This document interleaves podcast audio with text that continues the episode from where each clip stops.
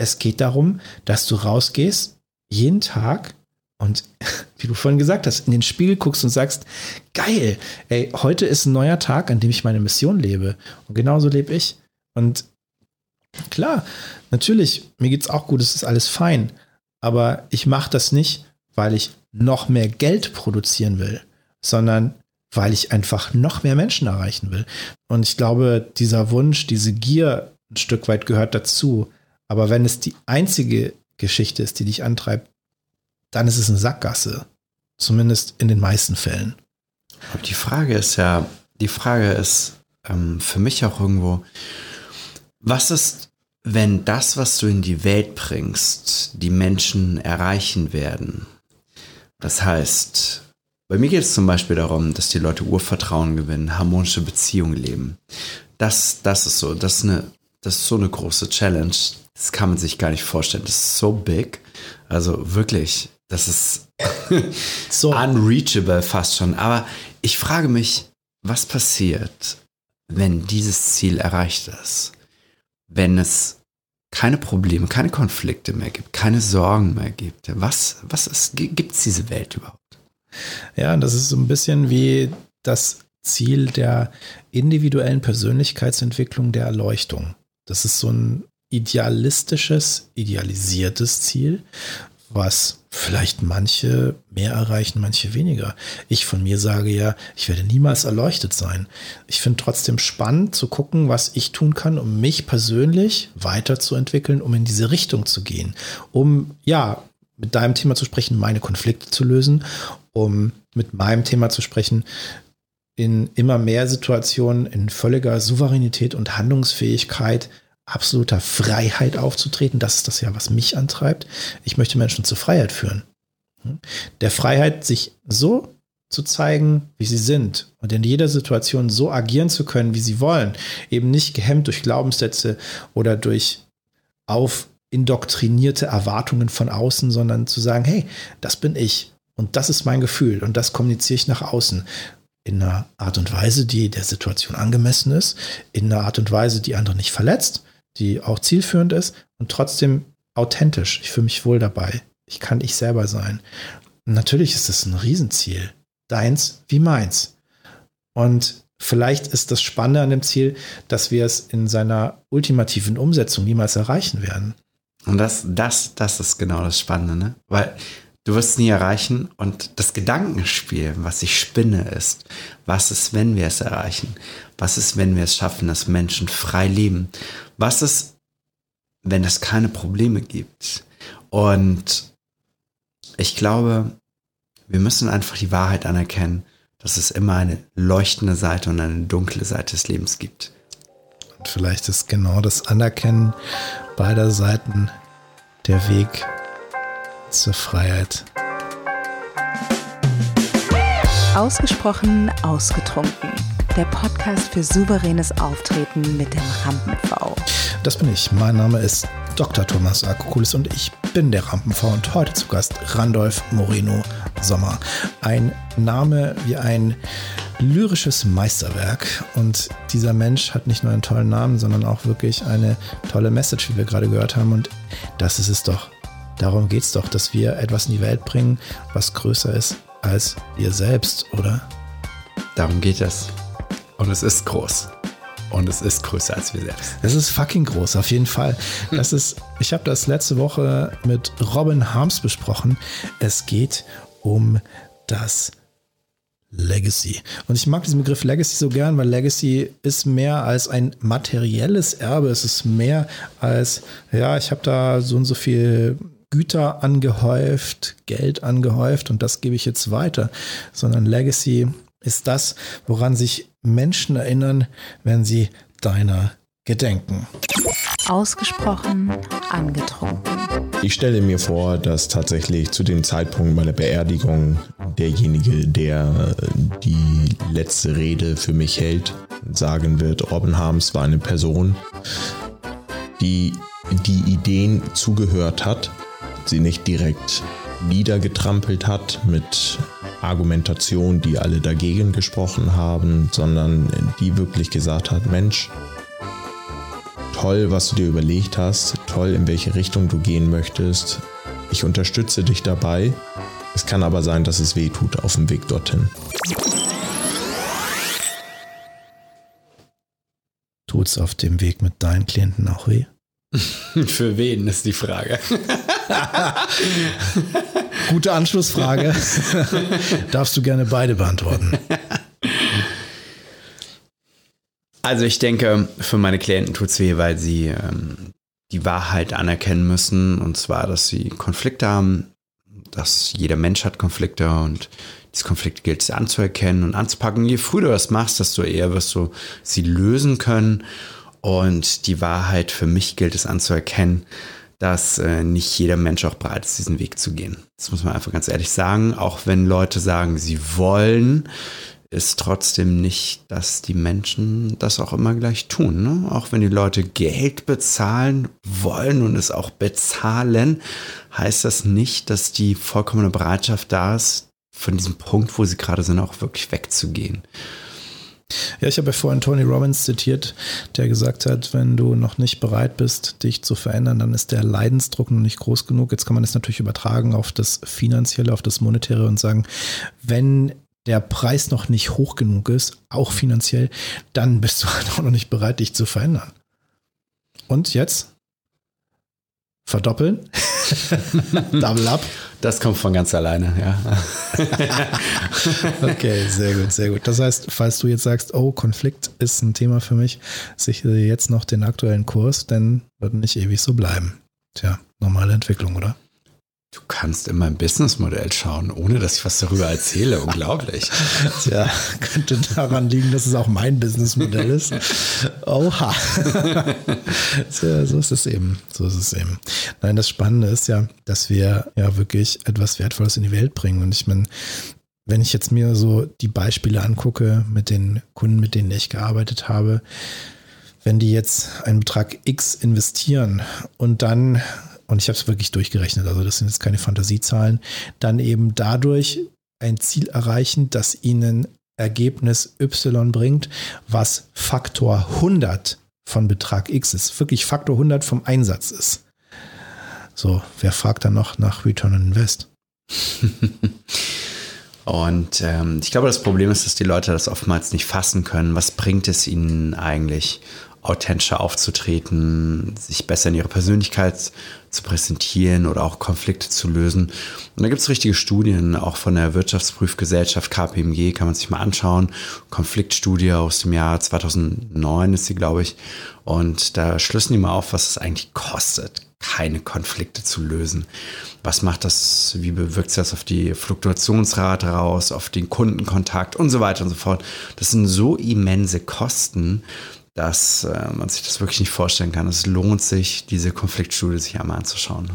Ja, ist das so? Also gibt es da eine Studie, die besagt, wenn ich innere Konflikte habe, dann bin ich nicht in der Lage, so empathisch und so im Kontakt mit meinem Gegenüber zu sein, dass ich das so gut lesen kann, dass ich dann meinetwegen, wenn es jetzt um Sales geht, dass ich ihm dann wirklich das Produkt anbieten kann und so souverän verkaufen kann, wie eigentlich möglich wäre und, und dann einfach am Ende des Tages viel schlechtere Statistiken produziere? Also ähm, auf innere Konflikte haben die Studien nicht bezogen. Da müssen wir vielleicht in einem anderen Bereich wieder gucken. Aber die haben das natürlich so auf die Auswirkungen im Unternehmen bezogen.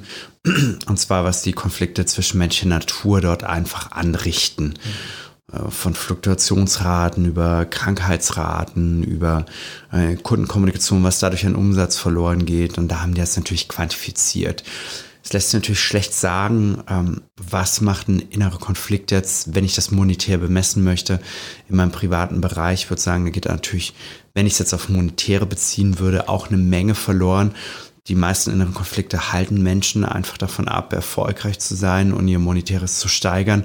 Sagen wir nur mal, ich habe Angst zu versagen und versuche alles perfekt zu machen und mache dadurch ständig Fehler oder traue mich nicht die richtigen Dinge zu machen, weil ich muss Fehler machen, um äh, zu wachsen. Wenn ich keine Fehler mache, kann ich nicht wachsen. Und also mache ich Dinge, die eigentlich vom Ziel nicht hoch genug angesiedelt sind und mache dann nicht die Dinge, die mich eigentlich weiterbringen. Also das ist ein äh, Teufelskreis, der mich dann normalerweise hält, weil ein ähm, erfolgreicher Basketballer ist eigentlich der, der die meisten Fehlkörbe geworfen hat, aber er hat halt so viele Körbe geworfen, viel mehr als all diejenigen, die versucht haben, perfekt zu sein. Und so ist das halt. Ne? Ja, genau darum geht's. Also überhaupt erstmal anzufangen und auszuprobieren und sich zu entwickeln. Also zu lernen aus den eigenen Fehlern, wobei Fehler ja auch wieder schon eine Bewertung ist, obwohl der Begriff Fehlerkultur, finde ich, ist etwas, was wir in Deutschland einfach mehr voranbringen sollten. Gleichzeitig ist ein Fehler eine Bewertung und im NLP gibt es ja den Grundsatz, es gibt kein Versagen, es gibt nur Feedback. Und wenn ich mit einem Weg mein Ziel nicht erreiche, dann bedeutet das nur, dass es vielleicht Sinn machen könnte, beim nächsten Versuch einen anderen Weg einzuschlagen und nicht den gleichen nochmal zu gehen und die nächsten 30 Male, um dann wieder das gleiche Problem zu bekommen, was ich ja schon mal hatte. Und das gilt ja sowohl für den Bereich Business als auch für den Bereich Partnerschaft. Genau, absolut. Also ich denke, im, im Business ähm, wird das noch ein gutes Stück weit strukturierter angepackt, zu sagen, okay, wir haben was probiert, es hat nicht funktioniert, lass uns etwas anderes probieren und äh, das analysieren, was für Ergebnisse das bringt, weil oftmals natürlich auch auf das Monetäre geschaut wird, weil wenn die Kiste nicht läuft, dann muss halt Leute entlassen, komplett was verändern.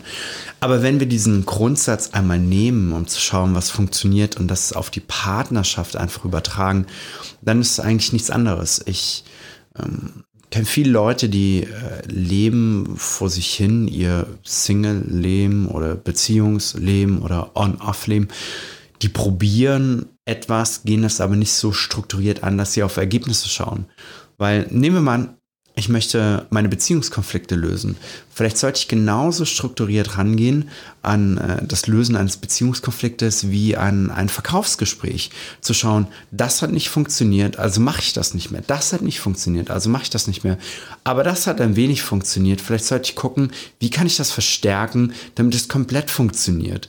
Und ähm, so mit diesem Mindset gehen viele Leute nicht an ihre Beziehung ran, was aber sehr ratsam wäre, zu überlegen, was funktioniert hier? Und was soll ich verstärken, was funktioniert nicht, was sollte ich eigentlich nicht mehr machen.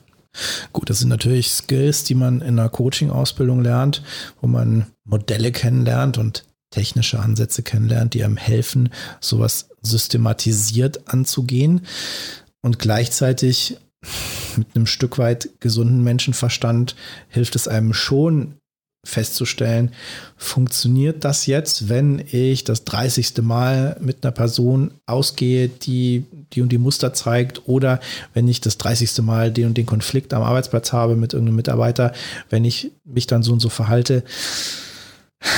Ja, und gleichzeitig sind wir ja auch Menschen, die in unseren Mustern ein Stück weit gefangen sind, oder?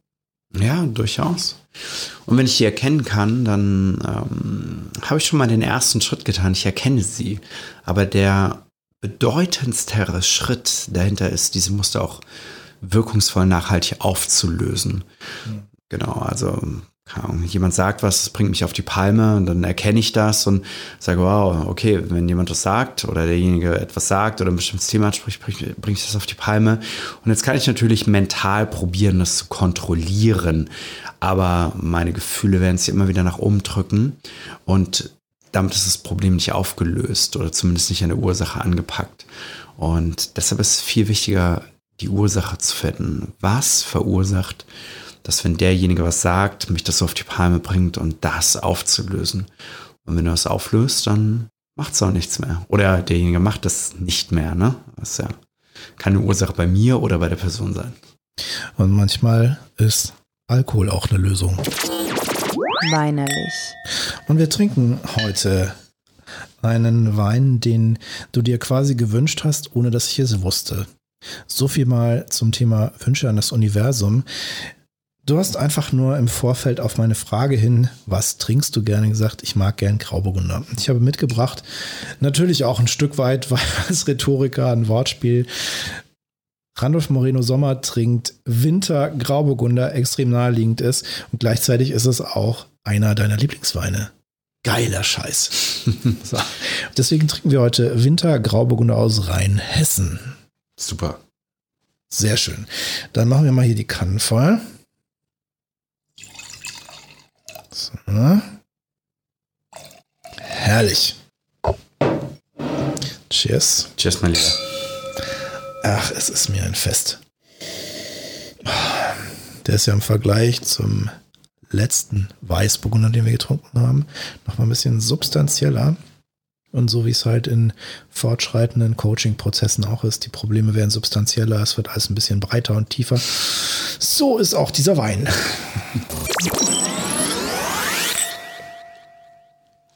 Gute Auswahl. Dankeschön. Freut mich sehr, dass dir die Weine gefallen und dass du dich hier wohlfühlst. Und Wohlfühlen ist ja eine Sache, du hast das vorhin gesagt, so ein schönes Bild, wenn man aufsteht und in den Spiegel guckt und sagt, hey, das ist okay. Das muss ja gar nicht sein, du guckst in den Spiegel und dann diese, diese Coaching-Tipps, Affirmationen, du bist schön, du bist erfolgreich. Toll. Nein, das musst du gar nicht machen. Also das ist, das ist eigentlich Unsinn. Es geht ja vielmehr um Akzeptanz, dass du in den Spiegel guckst und sagst, das, was ich hier sehe, das ist in Ordnung, so wie es ist. Damit kann ich leben und da freue ich mich drauf, mit dieser Person den Tag zu verbringen. Wenn das funktioniert, ne? Äh, auf der einen Seite könnte ich sagen, Akzeptanz ist ein, eine Ursache, die aus den Gedankenkonstrukten herauskommt, zu sagen, ich akzeptiere mich. Aber wenn ich merke, dass der Mensch, der, den ich hier sehe, ich kann es nicht akzeptieren, weil, keine Ahnung, vielleicht bin ich ein Typ, der seine Frau betrügt, ja. Und jetzt kann ich sagen, ich akzeptiere den. Das ist er. Der betrügt seine Frau und das ist er. Aber wenn diese Akzeptanz auf wieder ständige Gefühle stößt. Und ich mache das vielleicht nur, weil ich irgendwelche Themen in mir tragen, irgendwelche Drücke. Vielleicht habe ich Konflikte mit meiner Frau, muss irgendwo anders hingehen und das da irgendwie befriedigen. Dann fällt es auch schwer, auf dieser Ebene das zu akzeptieren. Da muss ich halt mal das Thema dahinter abarbeiten. Ne? So, und dann frage ich nach, weil wenn du dieses Szenario jetzt schilderst, da ist jemand, der sagt, oh, ich habe Konflikte mit meiner Frau, deswegen vögel ich eine andere dann würde ich als Coach vermuten, der hat nicht Konflikte mit seiner Frau, der hat Konflikte mit sich selbst. Und deswegen entweder ist er nicht in der Lage, mit seiner Frau vernünftig zu reden, oder er ist nicht in der Lage, die Beziehung zu beenden. Aber auf jeden Fall ist da ja irgendwas im Argen. Klar, natürlich. Sonst würde er das nicht machen. genau, genau, weil in einer ja. gesunden Partnerschaft, wo er sagt, hey, ich habe mich für eine Frau entschieden und ich bin mit der in einer Beziehung. Und sofern das jetzt nicht irgendein Modell ist, wo man sagt, wie du das vorhin geschildert hast, beide leben Sexualität auch außerhalb dieser Partnerschaft und dieses Agreements aus, dann ist es ja eine Geschichte, wo man sagt, hey, ich schlafe jetzt mit einer Person und nicht mit allen anderen. Und Klar. dann ist doch in dem Moment, wo ich dieses Agreement, was da existiert, verletze, ist doch mit mir selber irgendwas nicht in Ordnung. Ja, klar. Und deshalb sage ich ja, es ist dann schwer, wenn ich mich selbst zu akzeptieren, wenn ich merke, mit mir stimmt etwas nicht so ganz. Ich verletze hier gegen Kriterien, gegen Absprachen, gegen Werte. So, dann kann ich das sagen, kann ich sagen, du bist ein geiler Typ, du bist sexy, du bist geil, ich akzeptiere dich so, wie du bist, aber es wird mir schwer fallen, das auch wirklich zu fühlen. Und um Gefühle wirklich auch ähm, beständig und nachhaltig zu machen, muss ich halt auch die Themen dahinter lösen, um eine Person zu werden.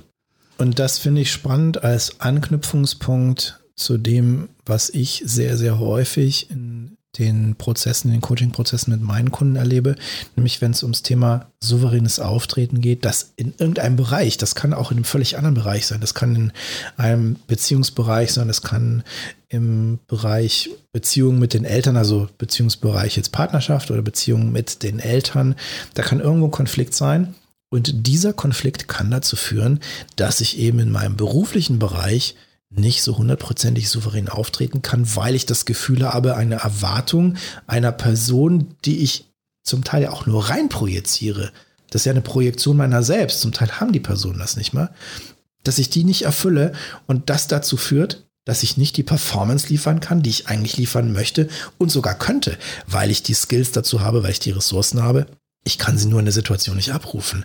Und das ist doch eigentlich total krass, oder? Das ist doch eigentlich so ein, so ein heftiger Mindfuck, den man so einfach auflösen kann. Ja, einfach ist relativ. das sind wir ja selbst, je nachdem, wie tief das ganze Ding sitzt. Aber das ist ja schon mal eine erste Nummer, das zu erkennen, zu sagen, ich will vielleicht anderen Erwartungen entsprechen oder alles perfekt machen oder will keine Fehler machen oder was auch immer. Und dann zu sagen, okay, ich habe das und ich kann das aber auflösen und es geht, das funktioniert. Ich lebe vielleicht 20 Jahre damit, dass ich das Programm durchgezogen habe. Letztendlich, ich stelle mir, das hast du ja auch schon oftmals erwähnt aus dem NLP heraus. Das NLP ist ja das neurolinguistische Programmieren, wurde ja mal von Ben Lang-Grindler entwickelt, einem ähm, Psychotherapeuten und einem Computertechniker, die gesagt haben, der Mensch ist so ein bisschen wie so ein Computer mit Festplatte, Kurzrahmen und so weiter, mit ähm, Zwischenspeicher und allem möglichen Dingen. Und ähm, letztendlich läuft da ja ein Programm ab, abgespeichert auf eine bestimmte Art und Weise. Glaubenssätze, Identitäten, Dinge, die ich einfach gelernt habe im Laufe der Zeit. Und ich kann diese Themen umschreiben. Ich kann, das ist eine Möglichkeit. Und ein einfaches Beispiel, also viele Leute denken dann immer, hä, wieso? Meine Vergangenheit war doch so, wie sie war und deshalb bin ich so, wie sie bin, äh, wie ich bin. Aber es gibt es gibt in der Quantenphysik gibt es ein wunderschönes äh, Gedankenkonstrukt und das nennt sich die Nicht-Lokalität der Zeit. Jetzt gehen wir ein bisschen deep, aber Deep Shit auf jeden Fall. Deep Shit. Ich möchte auf jeden Fall darauf eingehen. Die meisten Menschen denken, dass wir lokal sind, also das heißt örtlich gebunden an einen bestimmten Punkt. Du bist hier, Thomas, ich bin hier drüben und das ist so die Annahme, die viele haben. Aber auf ähm, Teilchenebene weiß man, dass der Raum zwischen uns auch gefüllt ist mit ganz vielen Teilchen, äh, auch wenn wir sie nicht sehen, aber die Luftpartikel und alles ist da und da herrscht einfach eine Verbindung zwischen dir und mir. In den Luftpartikeln ist auf jeden Fall Alkohol. Jetzt auch schon. und immer mehr. Genau, also es herrscht ähm, eine komplette Verbindung räumlicher Natur, aber auch zeitlicher Natur. Denn wenn ich sage, ich wäre lokal, dann würde ich sagen, ich bin nur im Hier und Jetzt und meine Vergangenheit hat nichts mit mir zu tun, meine Zukunft auch nicht, weil lokal heißt im Hier und Jetzt. Aber wir wissen ganz genau, dass uns, äh, wir uns an die Vergangenheit erinnern oder dass uns Gedanken an die Zukunft auch beeinflussen können im Hier und Jetzt. Und die Quantenphysik hat einfach äh, entdeckt, dass Nicht-Lokalität bedeutet, dass sowohl zeitlich, Zukunft, Vergangenheit, als auch räumlich, du und ich hier getrennt voneinander, aber wir sind doch schon, haben wir eine Verbindung zueinander. Und jetzt äh, versuchen wir das mal in einen normalen Alltagskontext zu bringen. Was, was bedeutet das in Bezug auf unsere Erinnerung? Stell dir mal vor, liebe Zuhörer, liebe Zuhörerinnen, du gehst auf eine Party und auf dieser Party hast du einen schönen Abend gehabt, du hast tolle Weine getrunken wie Geil und Winter, so wie wir heute. Und du genießt diesen Abend, es war schön, du hast tolle Unterhaltung gehabt und du gehst nach Hause und du blickst auf diesen Abend zurück und der Abend war wundervoll. Er hat dich, äh, du denkst an diesen Abend und deine Emotionen sind ein wahres Feuerwerk an Endorphinen und du fühlst dich einfach wohl dabei. Und nächsten Tag telefonierst du mit deinem besten Freund, mit deiner besten Freundin und ihr redet über die Party, weil ihr da gemeinsam wart und die Person fragt dich, hey, kannst du dich noch, weißt du eigentlich, dass die Gastgeber wirklich schlecht über dich hinter deinem Rücken geredet haben. Und äh, du so, nee. Und dann erzählt dir die Person auf einmal, was alles erzählt und fallen gelassen worden ist, von welcher Person, in welcher Konstellation genau über dich. Und was passiert instant, genau in diesem Moment? Es verändert sich deine Erinnerung an diese Party. Deine Gefühle, die vorher exzellent und toll voller Endorphine gefüllt waren, verändern sich auf einmal zu einem negativen Bild über die Person, über dich selbst, über diesen ganzen Abend.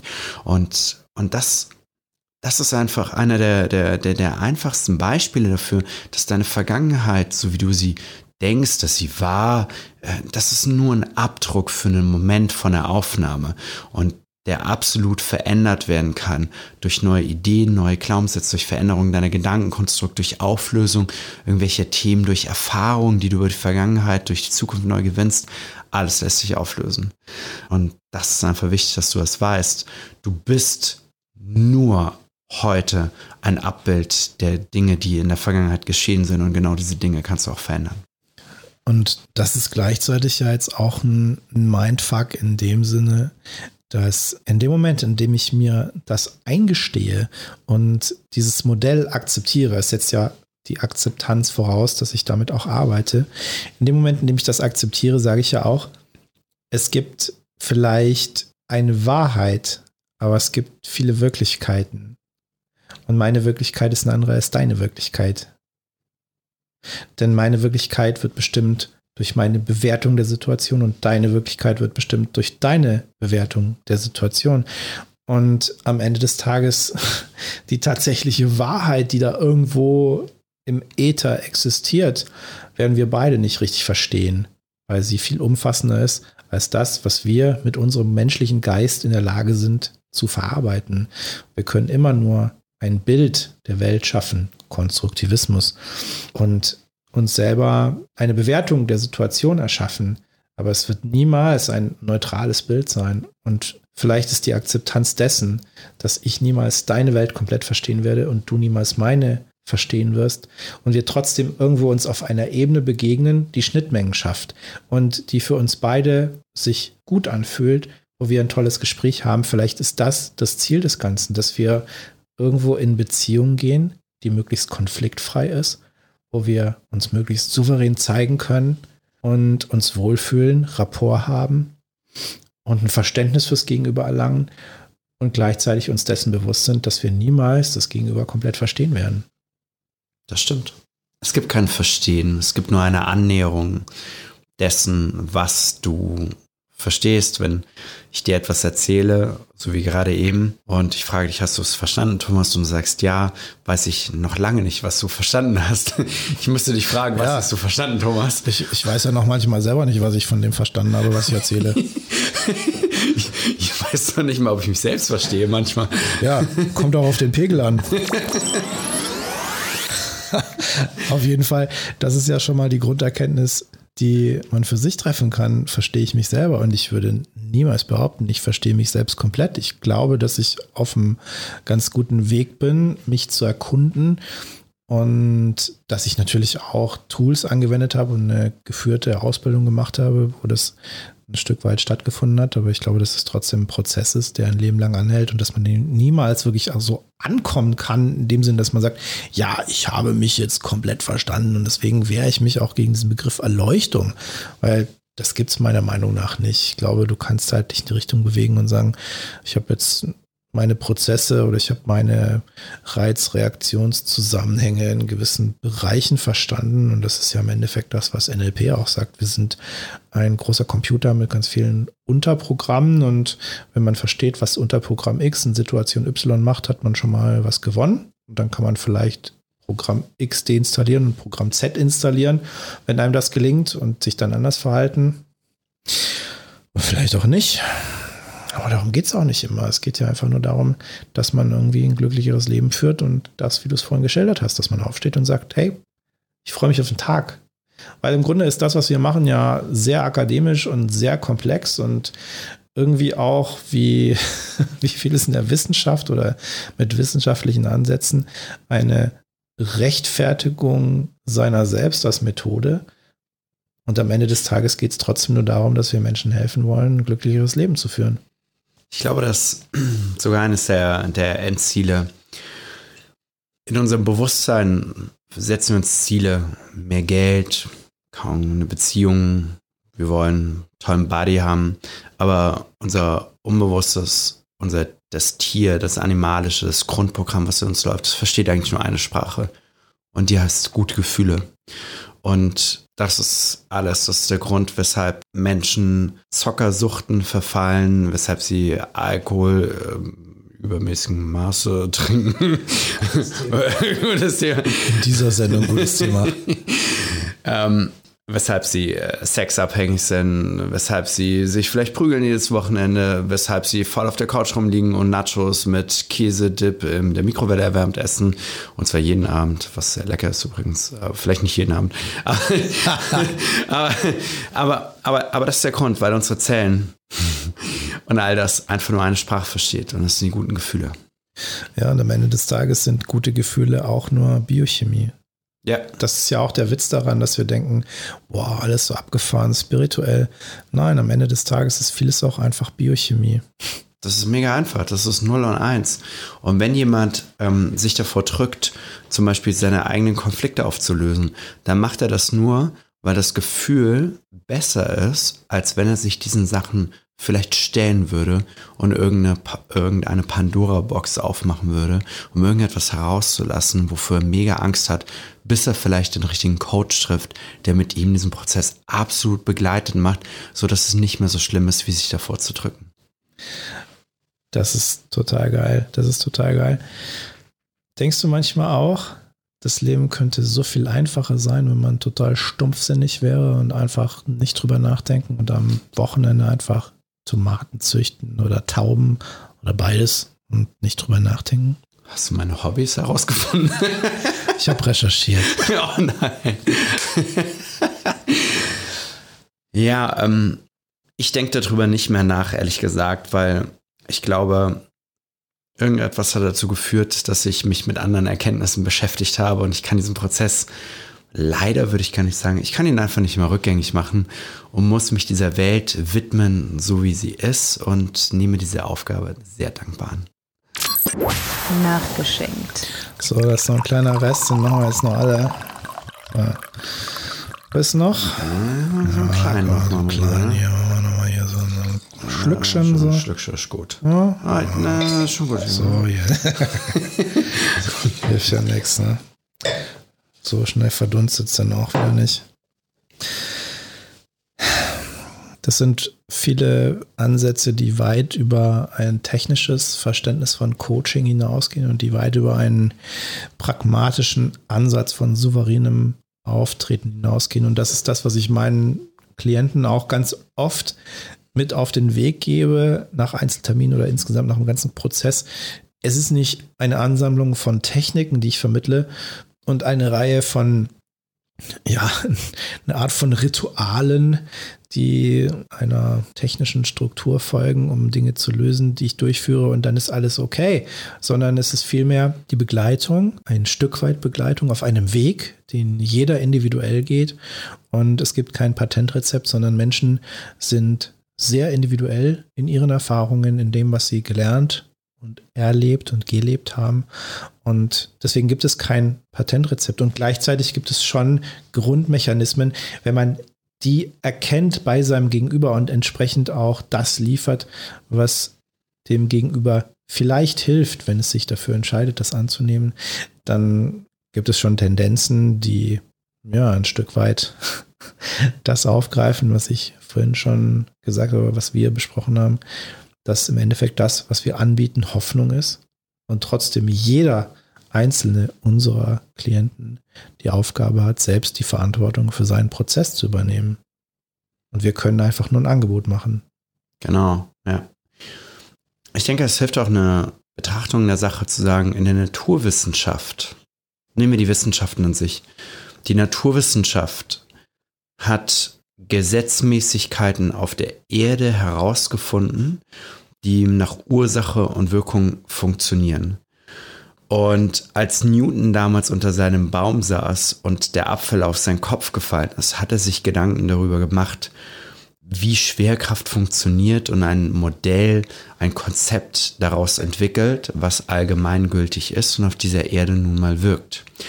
Nun kann man sagen, die Psychologie ist eine Pseudowissenschaft, weil wir oftmals nicht genau nach Ursache und Wirkung diese Dinge genau benennen und es macht es schwierig, das zu quantifizieren in vielen Dingen. Wir können nur Studien anfertigen, aber so genau wie die Mathematik sind wir natürlich nicht.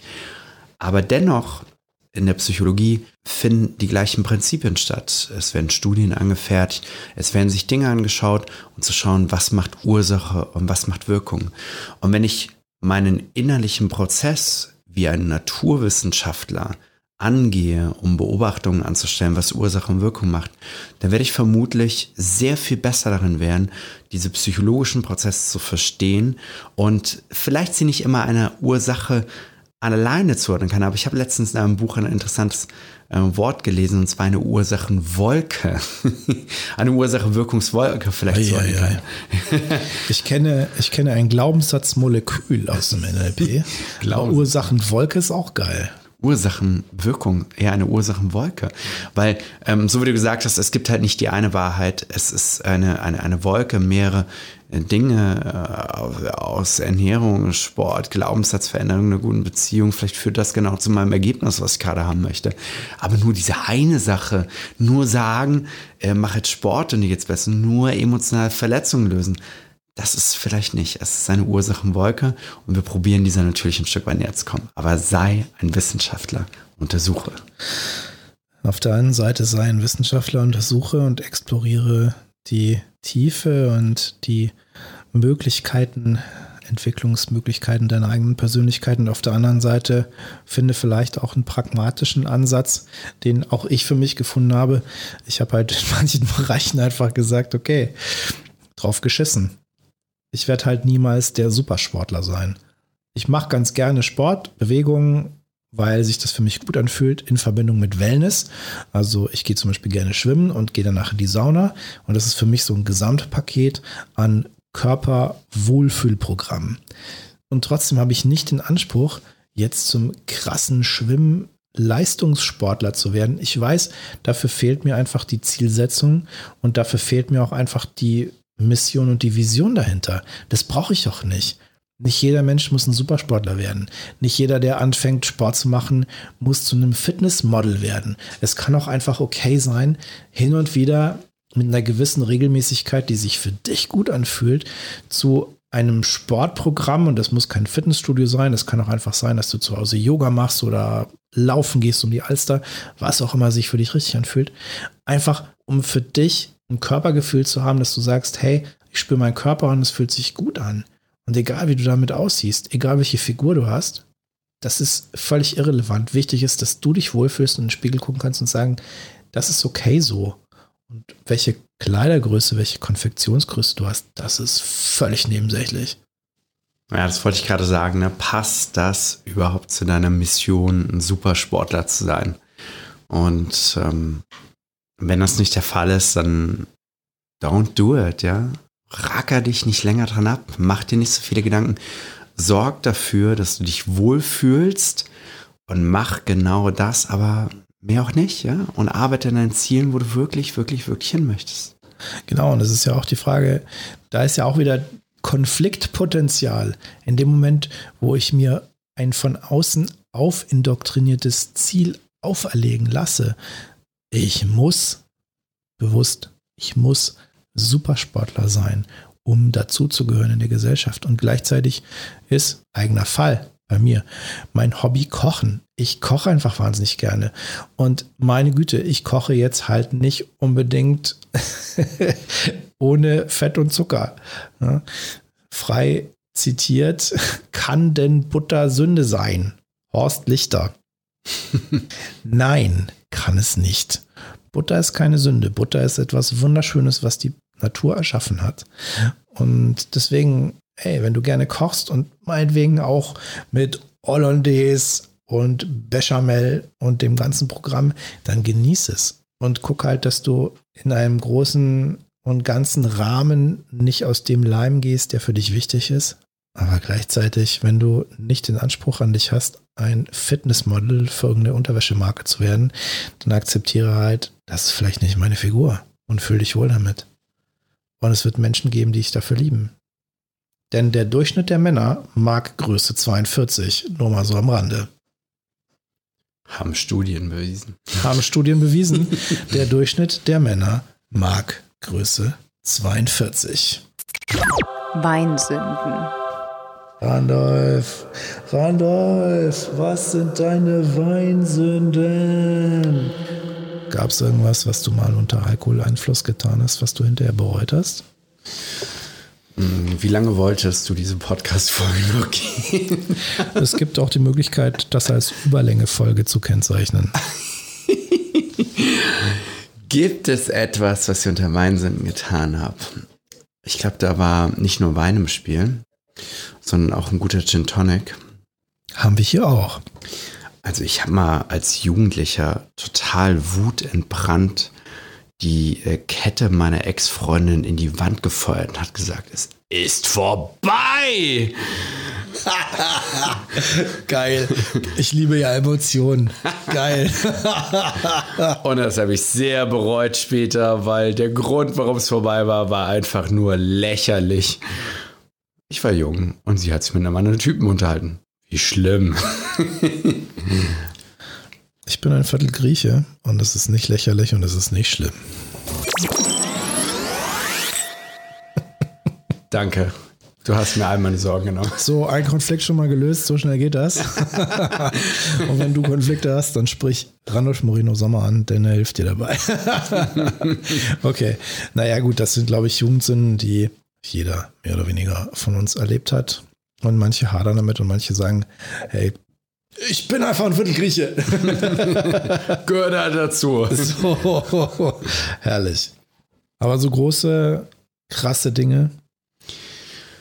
Boah, ich habe so viele Dinge in meinem Leben neu geprägt. Und wenn man mich dann so nach diesen negativen Dingen fragt, dann weiß ich sie gar nicht mehr und, oder oftmals nicht mehr. Und das hat nichts Verdrängung mit Verdrängung zu tun, wollte ich gerade sagen. Gut, dass wir uns gleichzeitig begegnet sind, ähm, hat wenig mit Verdrängung zu tun, sondern einfach, ich, ich kann es gar nicht sagen. Wirklich nicht. Okay. Anders gefragt. Einmal die Retrospektivfrage. Wenn du irgendwas in deinem Leben im Nachhinein ändern könntest, was wäre das? Also wenn ich das Wissen von heute gehabt hätte, dann hätte ich mich auf meinen Weg begeben, der meinem Wesenskern eher entsprochen hätte.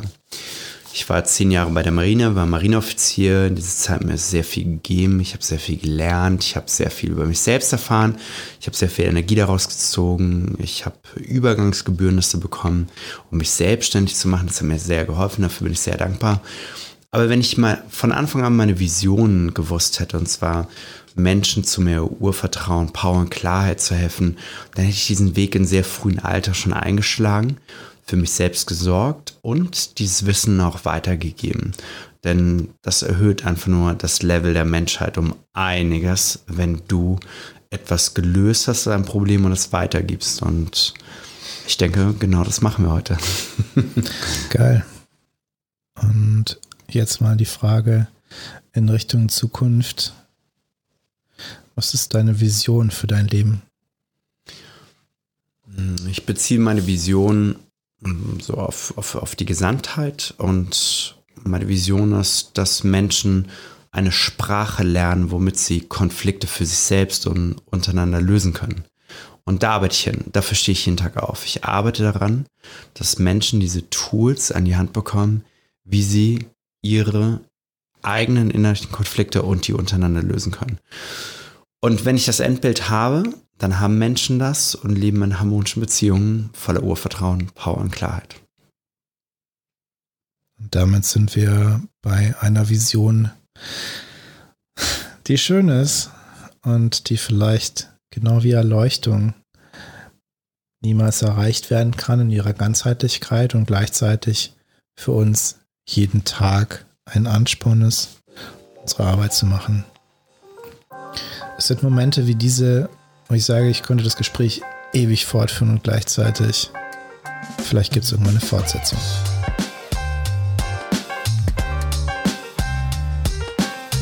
Geiler Typ. Du bist ein geiler Typ. Randolph Moreno Sommer ist ein geiler Typ. Und ich bin sehr dankbar, dass du heute Abend zu Gast warst, dass du uns Einblick in deine Arbeit, in deine Mission, in deine Vision, in deine Persönlichkeit gewährt hast. Und ich glaube, dass das, was du machst, sehr wertvoll ist für die Welt. Und jeder, der jetzt sagt, ich habe Bock, mehr zu erfahren, das, was du machst, verlinken wir in den Show Notes. Alle Infos über dich in den Show Notes.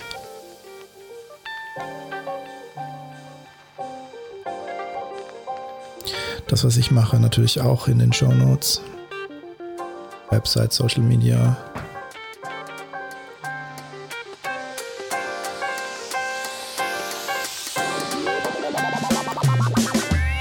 Wenn dir das gefallen hat, dann like diese Episode, teile diese Episode mit deinen Freunden, mit deiner Familie, mit deinen Kollegen und deiner Mutter.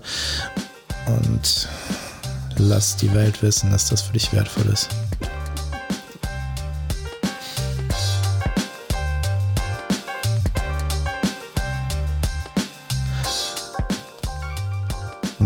Uhr Samstag YouTube Premiere der Videopodcast mit Randolph Moreno Sommer. Das heißt, du siehst diese beiden Menschen auch, wie sie Wein trinken und du hörst sie nicht nur. Geiler Scheiß. Viel Spaß dabei. Gruß daheim.